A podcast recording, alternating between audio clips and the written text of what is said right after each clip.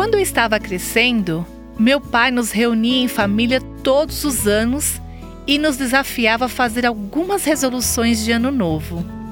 Ele nos dizia que, se as mantivéssemos o ano todo, poderíamos ter qualquer coisa que quiséssemos.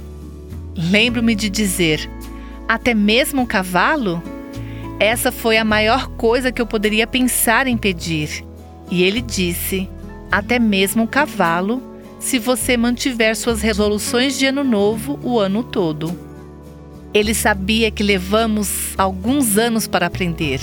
Por nossa própria conta, não poderíamos manter nossas resoluções.